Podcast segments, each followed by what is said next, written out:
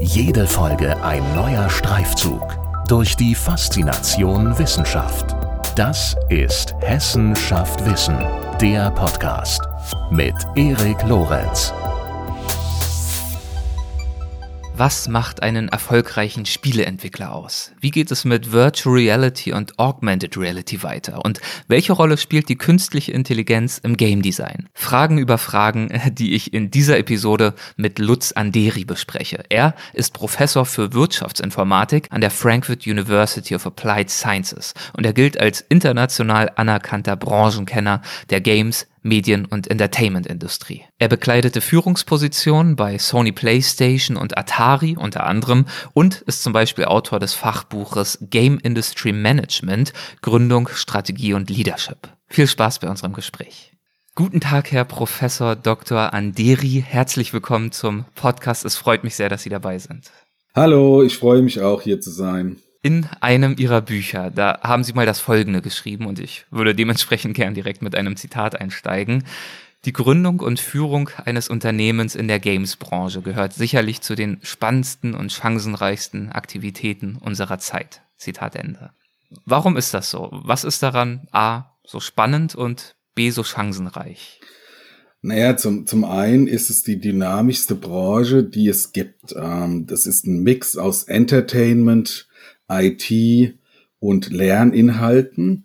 Und wenn man Unternehmen in diesem Bereich äh, gründet, gibt es viele Chancen, denn diese Branche, die Games-Branche, ist die Speerspitze der Digitalisierung und Leitbild für viele andere Branchen. Und äh, als Unternehmer ist man ja auch immer auf der Suche nach Wertschöpfung und das, äh, die kann in der Games-Branche generiert werden. Leitbild für andere Branchen ist schon mal ein gutes Stichwort. Äh, das werde ich mir merken äh, für weitere Fragen gleich. Gerne, ähm, gerne. Bevor wir darauf zu sprechen kommen, ich würde gerne einmal den Games-Markt in Deutschland ein bisschen verstehen, wenn Sie äh, davon sprechen, dass er so chancenreich sei. Ähm, also mein Eindruck ist, das ist ganz offensichtlich schon längst eine gewaltige Branche mit riesigen Umsätzen die aber trotzdem in der öffentlichen Wahrnehmung, oder zum, vielleicht ist es auch nur meine Wahrnehmung, ähm, können Sie mich keine korrigieren, äh, doch noch äh, zum Teil im Schatten zum Beispiel der Film- und Kinoindustrie steht. Und mein Eindruck ist, dass das von den Umsätzen her gar nicht unbedingt so gerechtfertigt ist. Ja, das stimmt. Ähm, also prinzipiell ist es so, die Games-Branche gibt es ungefähr seit 50 Jahren, die Movie- oder Filmindustrie seit 100, 110 Jahren. Das heißt, äh, natürlich hat die äh, Movie-Industrie, die Filmindustrie eine höhere Kredibilität, ganz einfach dadurch, weil sie seit längerem Bestand hat. Nichtsdestotrotz sind ähm, alle Menschen oder ein Großteil der Menschen mit Videogames aufgewachsen. So wie alle Menschen mit Movies und Filmen aufgewachsen sind, ist ein Großteil der Bevölkerung mittlerweile mit Games aufgewachsen. Ja, also ich persönlich bin 1965 geboren worden. Ich kann mich genau erinnern, als die erste Konsole zu uns ins Haus kam. Ich habe meine äh, Jugend, also meine Abiturszeit in den Spielhöllen damals auch verbracht, die mittlerweile oder die, die dann später verboten wurden. Das heißt, Games waren für einen 55-jährigen Mann wie mich immer immer existent und waren immer vorhanden. Wenn man auf die wirtschaftlichen Faktoren fokussiert, ist es so, dass eine, dass eine Branche, die generiert ungefähr 150 Milliarden US-Dollar rund um den Globus, also ist von volkswirtschaftlicher Bedeutung. Und sie finden immer wieder in der Literatur den Vergleich zur Movie-Industrie.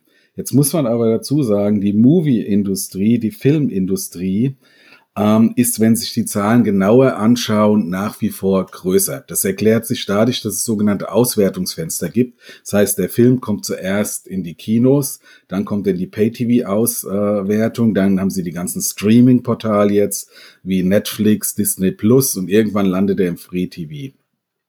Nichtsdestotrotz ist es eine sehr beeindruckende, faszinierende Branche. Ich kenne beide Branchen und ähm, ein Unternehmer, der hier aktiv werden will, hat hat ähm, ja nicht unbedingt nur blühende Landschaften vor sich, aber er hat ein hohes Umsatz- und Gewinnpotenzial, das er mit so einer Firma generieren kann.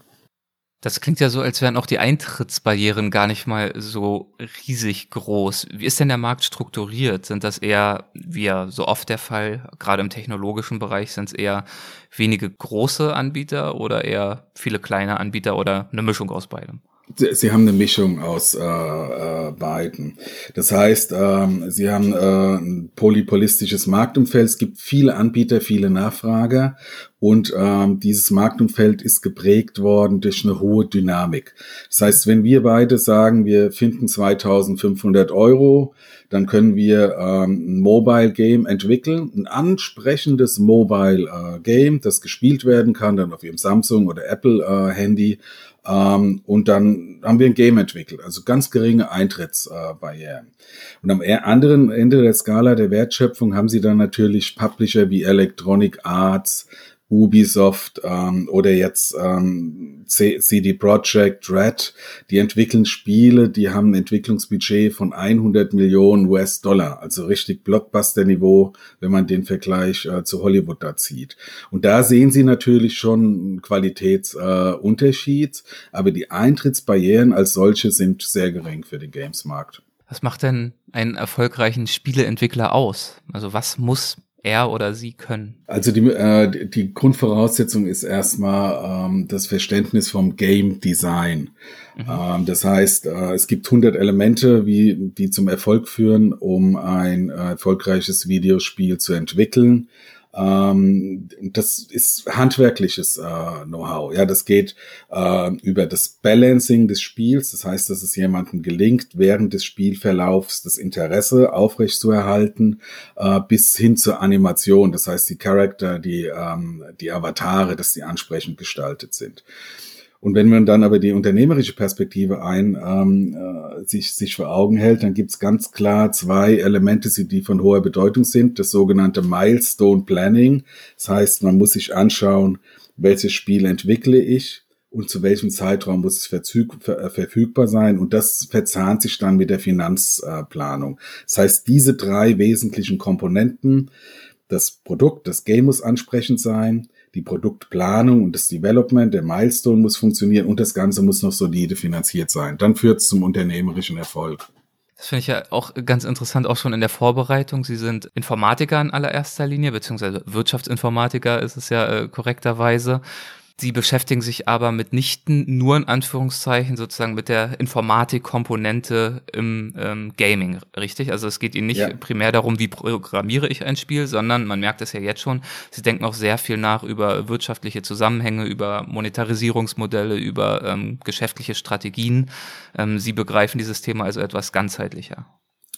Absolut. Äh, und ich bin dazu gekommen, äh, wie die Jungfrau zum Kinde, um mal so ein äh, antiquiertes Sprichwort zu verwenden.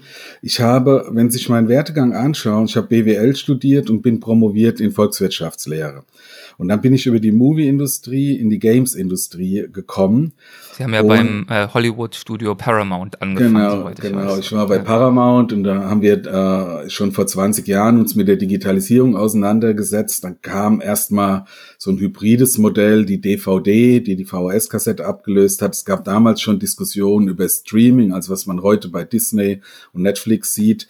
Ähm, das heißt, ähm, die, dieses Digitalisierungsthema ähm, kam äh, zu mir während meiner Berufserfahrung. Als ich dann in die Games-Branche gewechselt bin, ähm, hatte ich einfach die Erwartungshaltung, also ich war verantwortlich ähm, auf Länderebene für äh, die deutschsprachigen Märkte Osteuropa und die Benelux-Staaten, das für Produkt, Sony und Atari und so weiter. Genau, ja, Sony, ja. Atari, Namco Bandai, die ganzen Games-Unternehmen. Äh, ich habe schon ein bisschen was gesehen da ja. in meinem beruflichen Leben. Aber da gab es immer eine Herausforderung, die Games kamen nie pünktlich.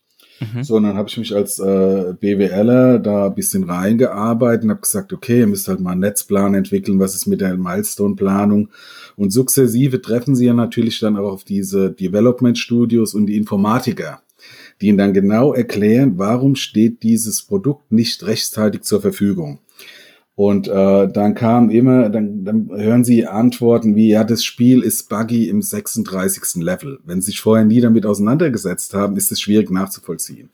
Und sukzessive, um sicherzustellen, dass das wertvolle Wirtschaftsgut Games äh, rechtzeitig zur Verfügung gestanden hat, habe ich mich dann sukzessive in das Coding, in die Programmierung, in die Game Engines äh, hereingearbeitet. Also ich bin kein klassischer Informatiker, sondern äh, über die Zeitachse habe ich mich mit dem Thema Informatik äh, intensiver beschäftigt. Und deswegen auch der Fokus auf äh, wirtschaftliche Zusammenhänge, Monetarisierung und so weiter. Und das war ja einer der drei Faktoren, die Sie gerade auch genannt haben, nämlich die Wichtigkeit, das Ganze dann auch irgendwie äh, zu Geld zu machen am Ende des Tages. Genau. Wie entwickeln sich denn die Monetarisierungskonzepte in der Games-Industrie? Geht es da auch hin zu Abo-Modellen und Streaming, ähnlich wie im Filmbereich? Absolut. Äh, es gibt einen Trend, äh, den nennt man Netflixication der Games-Branche. das heißt, ähm, äh, Abo, Abo, Abo, Abonnement-basierte Wertschöpfungsgeneration. Gott, ist sperriger Begriff. Mhm. Im Prinzip funktioniert es so wie bei ähm, Netflix und Disney Plus.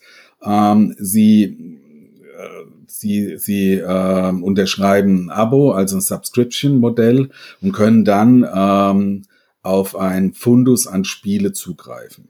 Also beispielsweise, äh, wenn Sie eine PlayStation oder eine Xbox, beide Konsolen kommen jetzt neu im Weihnachtsgeschäft äh, zur Vermarktung, kaufen, kaufen Sie einen sogenannten Game Pass für 13 Euro oder 6 Euro, je nachdem, welches Modell Sie wählen, und haben dann Zugriff auf bis zu 100 äh, Spiele. Und das nennt man Netflixication der Games-Branche, äh, also Abo, Abo-Modell basiert. Mhm, okay.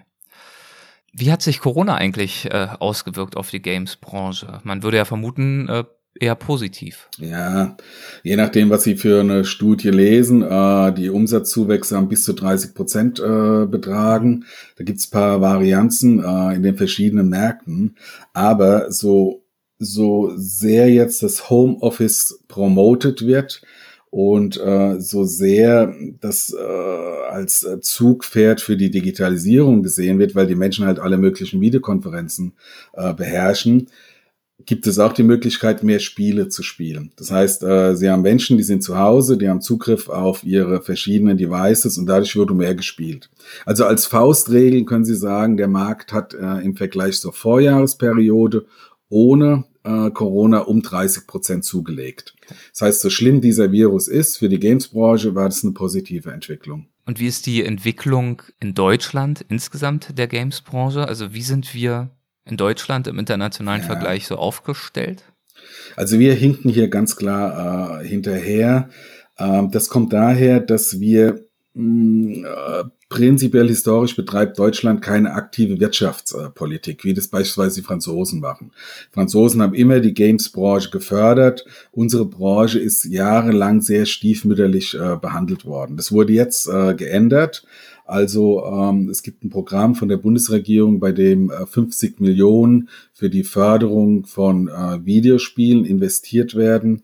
Das ist ungefähr so viel wie ein ein Kilometer Autobahn, hat mir mal jemand gesagt. Also ein ganz überschaubarer Betrag äh, im Hinblick auf die, die äh, auf den Bundeshaushalt.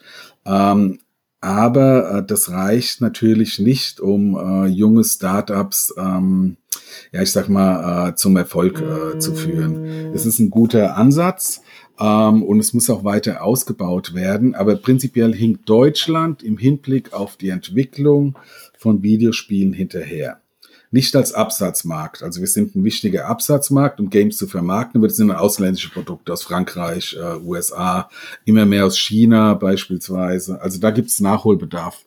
Sehen Sie uns auf einem guten Weg? Also Sie haben ja schon angedeutet, dass die politischen Entscheidungsträger in Ansätzen da schon mal äh, anscheinend ge gemerkt haben oder erkennen lassen, äh, dass die Gamesbranche als Wirtschaftsfaktor äh, ja doch eine gewisse Relevanz äh, zu haben scheint.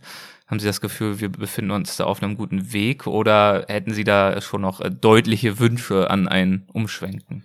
Na, sagen wir mal so, das, das hat verschiedene Perspektiven. Auf Bundesebene wurde es jetzt angeschoben ähm, und äh, mittlerweile verstehen die Politiker, die ja auch sukzessive immer jünger werden, ähm, auch unsere Branche und unser Geschäft. Und äh, ganz aktuell wurde jetzt diese Förderung von 50 Millionen, was wirklich nur ein Tropfen auf einen heißen Stein ist, ähm, jährlich äh, bis ins Jahr 2026 verlängert. Das ist schon mal ein Indikator, um die Frage zu beantworten, dass sukzessive hier ein Verständnis auftritt.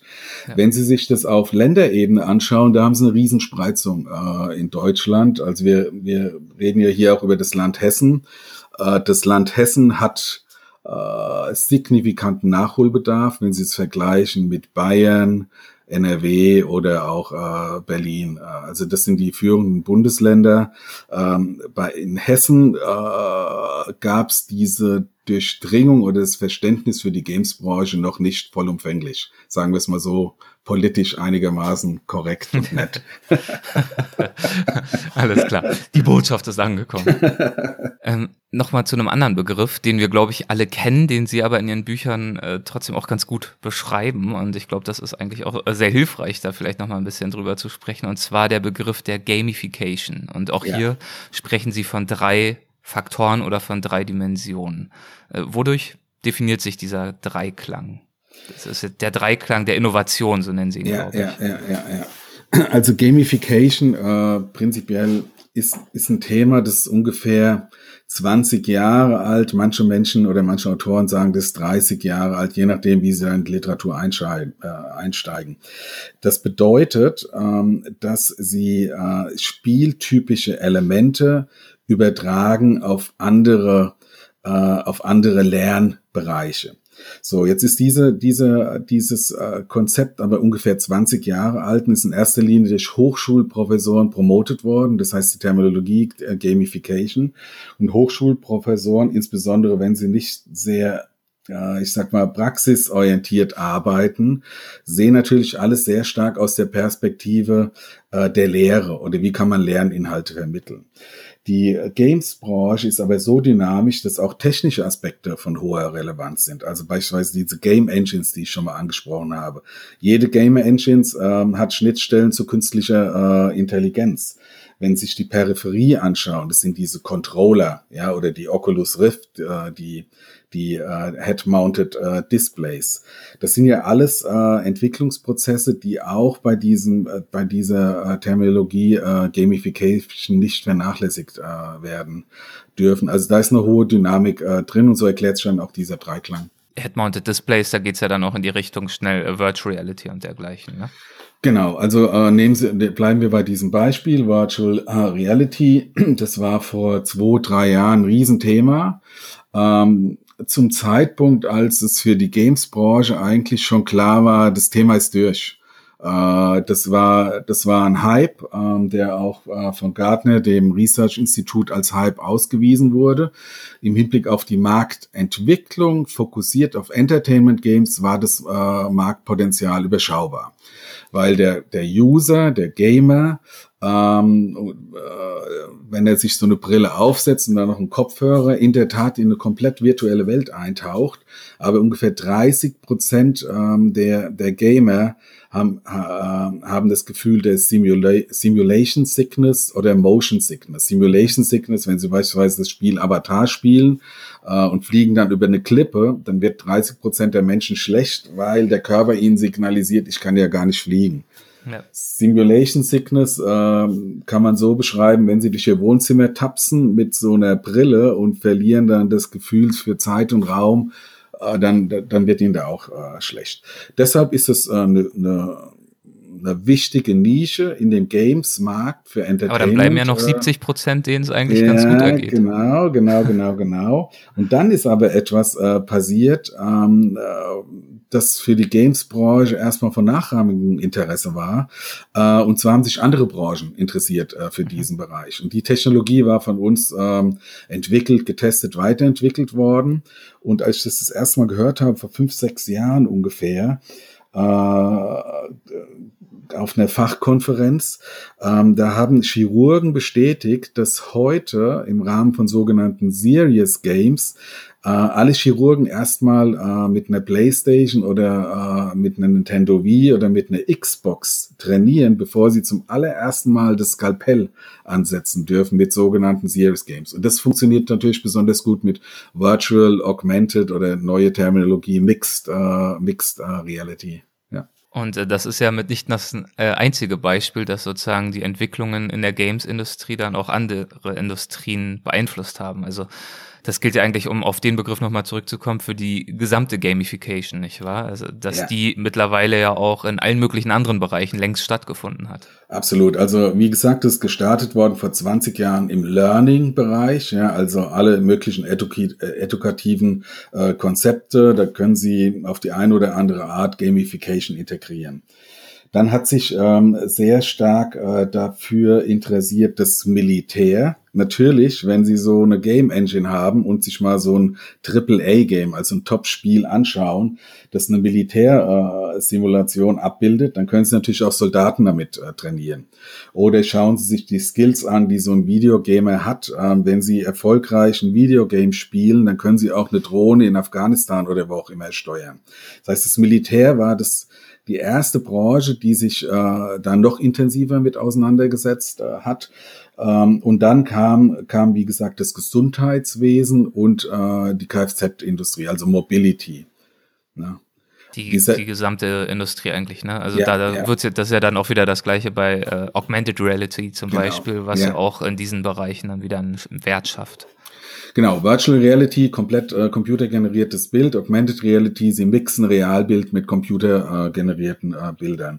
So, und letztgenanntes, ähm, da hat Microsoft eine eigene Terminologie entwickelt, äh, Mixed Reality nennen die das und vermarkten Produkt, äh, das nennt sich HoloLens, auch so ein Head-Mounted Display. Da haben sie aber nicht so eine globige Brille vor dem Augen, da haben sie auch keine Motion oder Simulation Sickness. Es wird ausschließlich im B2B-Bereich äh, äh, vermarktet und dann kann beispielsweise in der Aufzugswartung ähm, sich äh, jemand aufschalten auf einen Techniker, der beispielsweise in Sao Paulo steht und da einen Aufzug warten soll äh, von ThyssenKrupp. Normalerweise wäre da jemand hingeflogen. Äh, mittlerweile fliegt sowieso äh, niemand mehr aufgrund von Corona. Aber das sind äh, Technologien, die da, die, die, die sehr stark im B2B-Bereich genutzt werden. Und das heißt, um bei diesem Beispiel zu bleiben vom ja. Aufzug, dass es eben nicht so ist, als würde ich einfach nur meine Smartphone-Kamera dann in diesem Aufzug genau. auf bestimmte Stellen deuten, sondern dass diese Google Glasses, die projizieren sozusagen wie so eine Art Hologramm dann in das Sichtfeld desjenigen, der sich dort befindet, nicht wahr? Und er sieht dann genau. virtuell Inhalte, die ihm helfen, Entscheidung zu treffen oder äh, zu erkennen, was er wo jetzt tun soll. Absolut richtig beschrieben. Also genauso ist es. Also Sie haben äh, die Google Glass, äh, die, die Microsoft HoloLens, ähm, das sind die, die führenden Technologien. Letztgenannte wird halt bisschen aktiver vermarktet äh, von, von äh, Microsoft als die Google Glasses, die ja vom Markt genommen wurden, aber immer noch in der Entwicklung sind.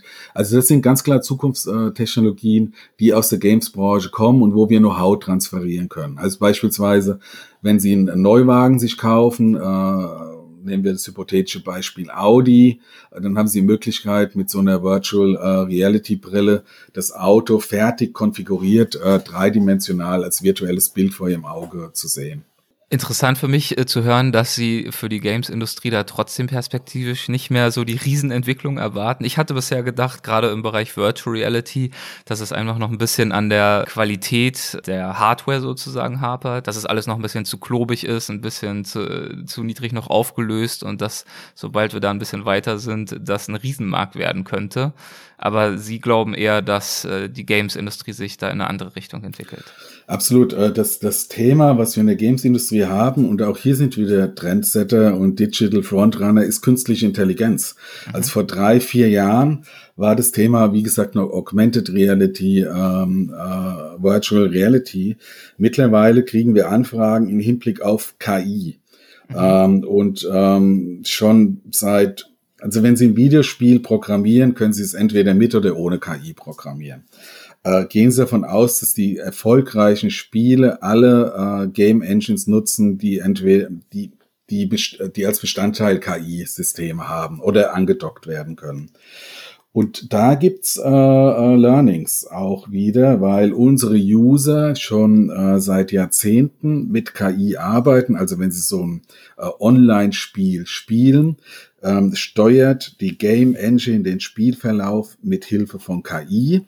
Und da, da kann Know-how transferiert werden in andere Bereiche, also äh, Chatbots, äh, gibt es dann Algorithmen, die in der Games-Branche perfektioniert wurden, ähm, äh, sogenannte Behavioral Algorithms, das heißt, wie verhält sich der Spieler und wie reagiert dann das Spiel? Und dann halt ganz neu ähm, äh, diese Self-Learning-Elemente während eines Spiels, äh, die verzahnen sich dann mit neuronalen Netzwerken ähm, und verschiedenen Datenlayer. Das heißt, um die Frage zu, bea äh, zu beantworten und nicht zu technisch zu werden, wir, haben wir haben im, sagen wir mal, im Zeitraum von fünf Jahren immer wieder Trendthemen, die hochkommen, die in der Games-Branche schon evaluiert wurden ähm, und äh, auf die andere Branchen mit etwas mehr Zeitverzug äh, zugreifen.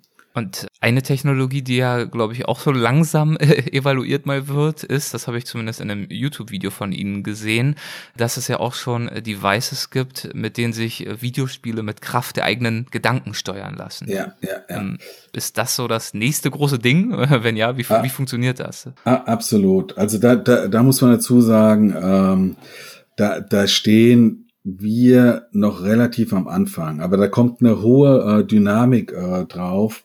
Ähm, also der, der Elon Musk hat jetzt Neurolink oder Neuralink äh, vorgestellt. Ja, da wird dann ein Chip ins Gehirn äh, implementiert. Das ist eigentlich nicht äh, notwendig, weil sie können Kraft ihrer Gedanken, das heißt Kraft ihrer Gehirnströme, ein Videogame, ein Racing Game steuern. Das heißt, äh, sie setzen sich ähm, das Device auf und konzentrieren sich darauf, ich möchte jetzt das Auto beschleunigen. Gas geben.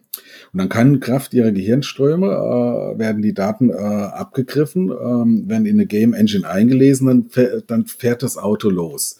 Wenn sich dann konzentrieren, sagen, ich möchte nach links abbiegen, ist es auch möglich. Das muss natürlich äh, trainiert werden. Links, rechts, geradeaus, rückwärts fahren, das funktioniert. Ähm, und äh, hier gibt's Entwicklungen, die mit großen äh, Schritten äh, voranschreiten. Ja, es bleibt äh, spannend. Und äh, ja, es gibt ja alle möglichen Entwicklungen, auch Entwicklungen, die längst schon äh, stattgefunden haben. Können wir jetzt auch nicht auf alle eingehen, aber ich würde gern vielleicht noch ein, zwei Begriffe einfach ansprechen, die mir auch immer wieder begegnen und Sie vielleicht mal um eine kurze Erläuterung bitten, um einfach noch so einen kleinen Einblick in die Entwicklung zu erhalten. Zum Beispiel einer dieser Begriffe ist Rise of the Robots. Ähm, hm. Begegnet mir mal wieder, aber so ganz konkret, was sich dahinter verbirgt, äh, habe ich noch nicht durchdrungen. Das, ähm, das ist eine schöne Frage. Also die habe ich auch immer mit meinen Studenten in den Erstsemestern. Ähm, Klingt ein bisschen wie äh, Terminator. Ja, genau. Und aber jetzt. Der Aufstand der Maschinen. Ja, genau. Oder Matrix. Ja, ja. also die, die Roboter wenden sich gegen die Menschheit. Das ist natürlich ein sehr Hollywood-lastig äh, getriebenes Bild. Und die erste Frage stellt sich hier, warum sollten sich eigentlich die Roboter gegen die Menschen wenden? Ja, es ist, ist, toll. Äh, und äh, wenn man sich Skynet von Terminator äh, anschaut ähm, und auch die Matrix, die ja noch schlimmer die Menschen dann nur als äh, Biomasse da irgendwie äh, sehen, ähm, das sind beeindruckende Filme, die ein ziemlich düsteres Szenario zeigen, Hollywood-Blockbuster waren. Und wir haben ja auch den Neo aus Matrix, unser Super Coder, ist ja ein Coder, äh, der, der versucht halt dagegen äh, anzukämpfen. Ich, ich mag äh, ein anderes Bild, und zwar bin ich ein großer Star Wars-Fan. So, und wenn Sie sich anschauen, die ganzen Roboter, die Sie da haben, BB-8, das ist der kleine Runde mit der Kugel, R2D2, die redende Mülltonne, spricht in so einer Binärsprache, ähm, oder der, der goldene C3PO. Das sind eigentlich Roboter, die ähm, unterstützen die Menschheit, die sind supportive.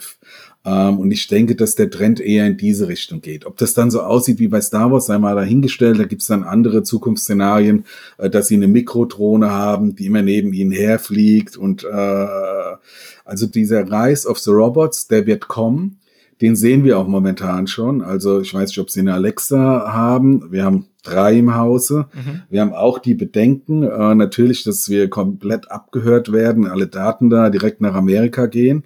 Aber es ist sehr komfortabel äh, zu sagen, spiel mal Weihnachtsmusik. Oder wann kommt denn die Amazon-Bestellung an? Und wenn Sie das äh, kombinieren mit einem Roboter und einem guten selbstlernenden Algorithmus, nichts anderes ist in der Alexa äh, verortet, äh, mit Sprach- und Bilderkennung in Kombination, dann ist so ein Star Wars-Szenario durchaus mal denkbar. Ja. Oder denken Sie an die Mähroboter. Kennen Sie es im Garten? Äh, wenn Sie, mhm. Sie müssen nicht mehr den Rasen mähen, sondern Sie kaufen einen Roboter, der der mäht den Rasen automatisch, wenn sie ihn einmal trainiert haben. Ja. Reicht ja im Zweifel auch schon der äh, äh Saugeroboter äh, ja, genau, für diejenigen, ja, ja, die keinen Garten haben. Genau, das gleiche, den Küchenroboter, genau, ja, ja, ja. Das heißt, es ist gar nicht so weit äh, entfernt. Und äh, gut, dass da jetzt äh, irgendein Terminator auf die Erde kommt äh, und uns alle umbringt, Da habe ich, ich sag mal so, das ist nicht meine vorrangige Angst, mit der ich morgens aufwache.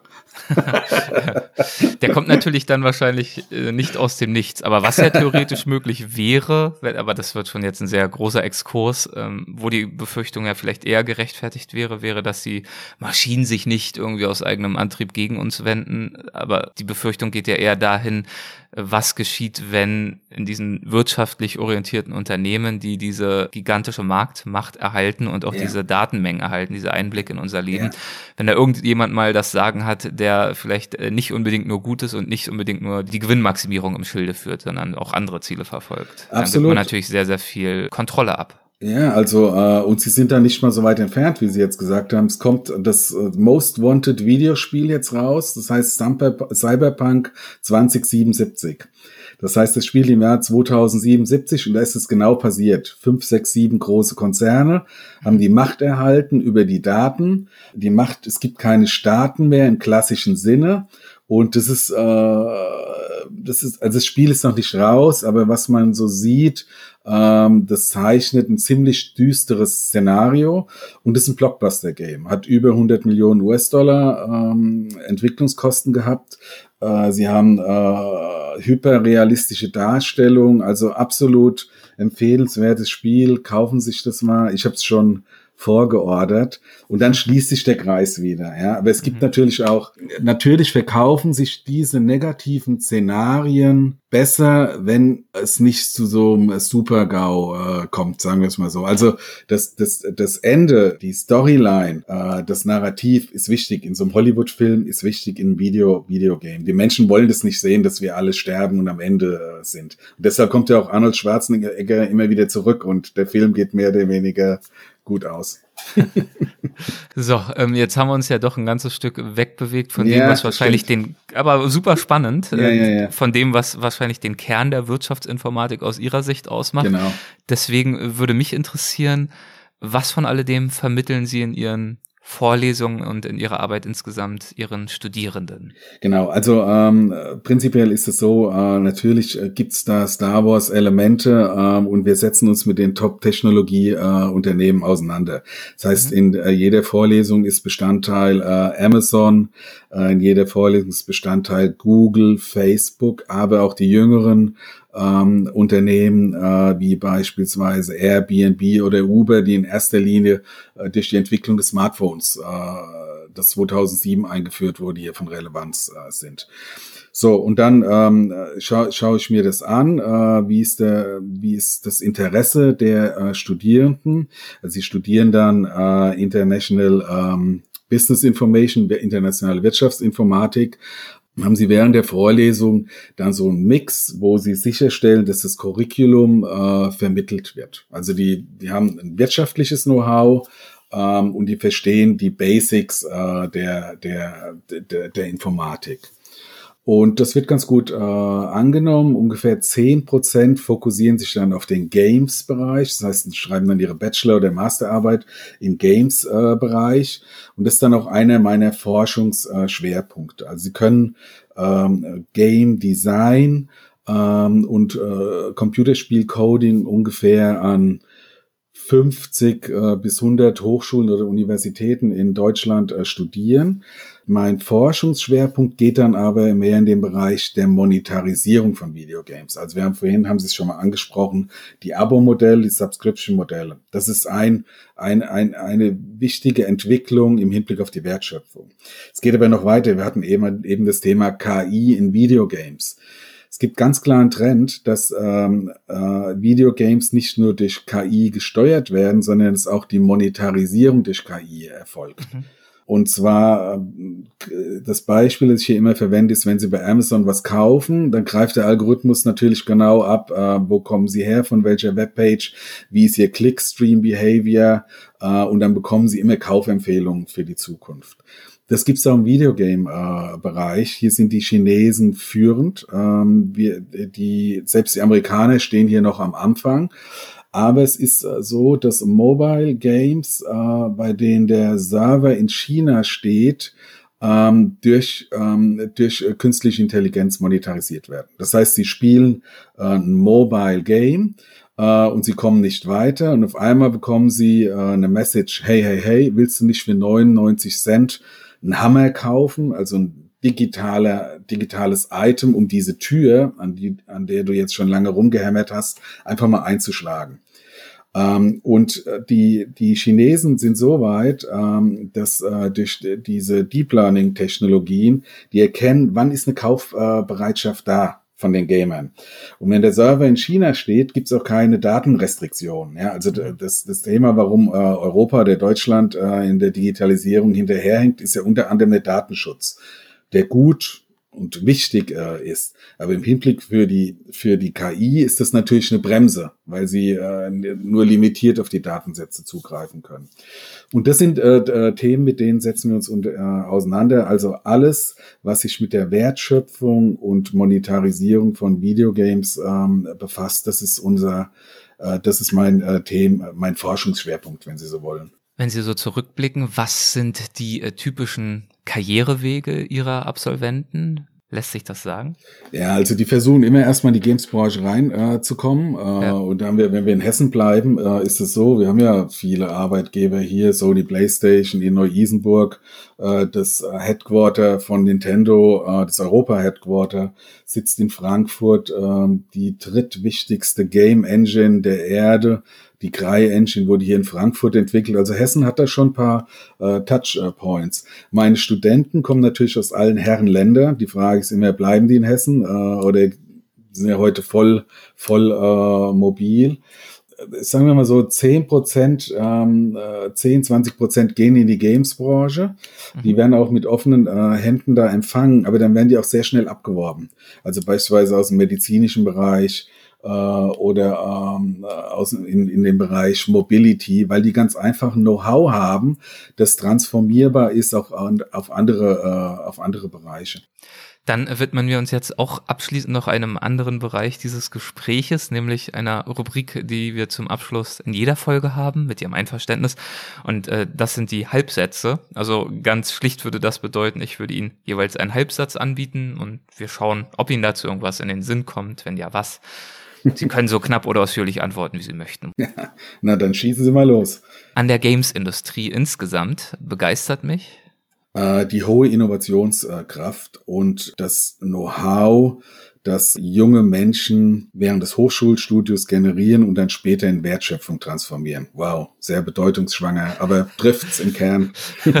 ich fand's gut. Eine prägende Erfahrung in meiner Karriere war für mich ähm, als ich in der Videogames-Branche gearbeitet habe, ähm, wir haben die Produkte aktiv vermarktet und vorverkauft und dann kam das Spiel einfach nicht. Es ist geslippt, nennt man das, gerutscht, weggerutscht im äh, Hinblick auf den Veröffentlichungstermin. Das, das hat dazu geführt, dass ich tiefer in die Informatik, in das Coding und Game Engines eingestiegen bin. Sie haben ja vorhin dieses Beispiel gebracht, äh, das Spiel ist buggy im äh, 34. Level, also es gibt ja, dort sozusagen ja. äh, digitale Fehler im Coding. Ja, Wie reagiert man denn dann darauf eigentlich im Management? Also wenn man jetzt ein wahnsinnig komplexes und umfangreiches äh, Spiel hat, aber sich irgendwie zeigt, so ganz perfekt ist es noch nicht, aber irgendwo ganz weit hinten, äh, ganz tief drin, da, da hakt es dann ein bisschen. Winkt man es dann auch irgendwann mal durch oder? Klar, sie bringen das immer durch, äh, es sei denn, das Unternehmen ist nicht richtig finanziert. Also erstmal haben sie so ein Spannungsfeld, zwischen äh, dem Produktentwicklungschef, was auch immer der für einen tollen äh, Titel hat, der möchte natürlich das bestmögliche Spiel entwickeln und sagt immer, er braucht noch mehr Geld, er braucht mehr Ressourcen und er braucht mehr Zeit. Mhm. So, dann haben sie die Perspektive äh, der Vertriebs- und Marketingmannschaft, die sagt, das Spiel muss jetzt aber äh, auf den Markt kommen. Wir haben jetzt einen Peak zu Weihnachten, Geschenksaison, äh, wie auch immer. Und dann haben sie den Controller, der sagt, also wir sind sowieso jetzt schon hier über Budget und da jetzt nochmal nachzuschießen, ich weiß nicht mehr, ob die Investoren das wollen.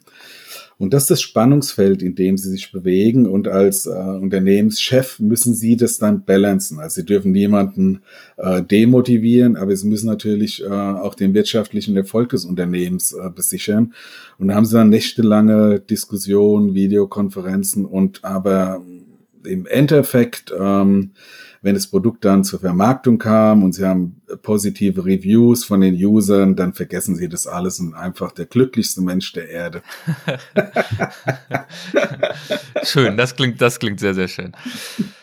Die Arbeit an der Frankfurt University of Applied Sciences ist für mich äh, sehr, sehr wichtig. Äh, ein weiterer äh, Karriereschritt auch des lebenslangen äh, Lernens. Also ich bin berufen worden, ich glaube vor zweieinhalb äh, Jahren. Ich habe immer doziert äh, neben meinen mhm. Jobs, die ich hatte. Also ich hatte viele internationale Managementverantwortung auch. Ähm, aber ich habe immer den, die Connection und die Bindung an die Hochschule gehalten. Und die Frankfurter waren von der hohen Bedeutung da. Ähm, ich war auch mal in Heidelberg eine Zeit lang, anderes äh, Bundesland, aber als dann der Dekan mich angerufen hat, gesagt, hier, äh, Lutz, wir duzen uns natürlich alle da, ähm, da gibt's eine Opportunität. Äh, als Professor für Wirtschaftsinformatik habe ich keine Sekunde nachgesagt und habe gesagt, klar, das mache ich. Ich habe jedes einzelne John Grisham Buch gelesen, weil äh, weil er der beste äh, Autor ist, den es gibt. Äh, das Narrativ passt, äh, der hat's einfach drauf. ich, äh, Habe ich mir mit äh, hier in die Liste aufgenommen, da ich auch zufällig gerade äh, The Partner lese von ja, ihm. Also einer der gut. frühen Klassiker, ja, ja, mehr oder ja, weniger. Ja, ja, ja, Und ähm, ja, ja stimme ihm zu. Also er ist ja, es ist ja oft so, dass Autoren, die dann kommerziell über lange Strecken sehr erfolgreich sind, dann oft ja auch so ein bisschen abgetan werden. Naja, ist halt so ein typischer Bestseller-Autor, also Schundliteratur wahrscheinlich. Aber ich finde auch, also handwerklich, er hat's wirklich drauf. Absolut. Und ich bin ja. nicht, ich bin nicht einmal enttäuscht worden. Es gab ein Buch, A, A Painted House oder The mhm. Painted House, wo der über 30, 40 Seiten so eine Landschaftsbeschreibung äh, vornimmt. Äh, da habe ich gedacht, oh Gott, da hat er jetzt Textpassagen zugekauft, hat er das wirklich geschrieben, Aha. aber das wirklich in der, ich glaube, der hat ja 20, 30 Bücher geschrieben. Äh, ansonsten ist es einfach perfekt. Das passt alles. Um die Innovationskraft der Games-Industrie im Standort Deutschland besser zu nutzen, müssten wir haben wir zum Teil schon drüber gesprochen. Ja, fördern, fördern, fördern. Ähm, das ist wichtig. Auf äh, Bundesebene, auf Landesebene weiter fördern. Aber äh, das ist ja nicht nur ein äh, Thema der Games-Branche. Wir hinken halt mit der Digitalisierung äh, hinterher. Ja, das ist ja absolut äh, shocking, wie man in so einem äh, hochentwickelnden äh, entwickelnden Industrieland den Anschluss nicht nur an künstliche Intelligenz äh, verlieren kann, sondern auch im Hinblick auf die Digitalisierung. Ja, ähm, ich bin hier im Frankfurter äh, Großraum ähm, habe jetzt neue Xbox gerade äh, installiert. Ja, und dann habe ich Ladezeiten für ganz gängige Top-Spiele, äh, äh, die dauern drei Stunden. Und wir sind schon am relativ schnellen äh, Knotenpunkt äh, hier dran. Und das geht einfach nicht. Ja? Oder wenn Sie ein Online-Spiel spielen, das habe ich gerade gestern Nacht dann nochmal äh, äh, versucht, dann bin ich dann erschossen worden von jemand aus Ägypten äh, weil das Internet in Ägypten einfach schneller ist. Und also da natürlich ja, schieben wir es mal aufs Internet. Ja, durch die Latenz. Ja, ja, ja, ja. gut, wahrscheinlich, ja klar. Das lag natürlich an, an meinen limitierten Fähigkeiten der Augen-Hand-Koordination. Aber de facto haben sie die, also Latenzen ist das Stichwort, Zeitverzögerung, mhm. ganz einfach. Äh, das ist ein Thema. Und da müssen wir Gas geben. Ich, ich bin der Meinung, äh, unsere Chancen liegen äh, in der Digitalisierung vom Mittelstand ja, äh, die, die Politiker sprechen dann immer von den Hidden Champions und die gibt's auch nach wie vor. Da jetzt im Consumer-Bereich nochmal aufzuschließen mit äh, den Kalifornier oder Chinesen, das ist schwierig. B2B ist das Thema. Und die Games-Branche kann hier sehr viel Know-how äh, liefern. Also Sie haben es vorhin gesagt, Augmented Virtual Reality, künstliche Intelligenz, das sind alles Themen. Das Know-how ist in unserer Branche äh, äh, verfügbar. Und mit diesem kritischen, aber auch hoffnungsvollen äh, Statement würde ich sagen, sind wir doch auch zu einem guten Ende gekommen für dieses Gespräch. Und ich möchte Ihnen deshalb äh, herzlich danken für Ihre Zeit und für die Einblicke. Vielen, vielen Dank. Gerne, danke, Herr Lorenz, danke. Dankeschön, tschüss. tschüss. Hessen schafft Wissen, der Podcast.